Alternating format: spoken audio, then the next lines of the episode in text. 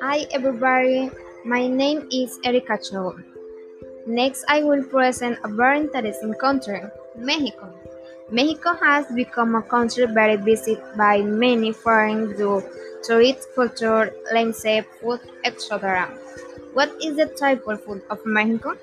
These are some typical dishes from Mexico that you should try.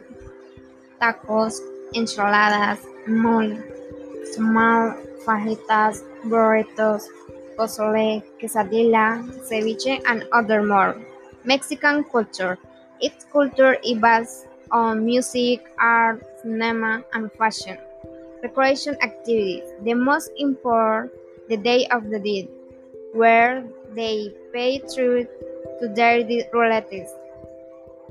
There are other like the Day of the Queen, Day of the Calendar, Anniversary of Independence, etc.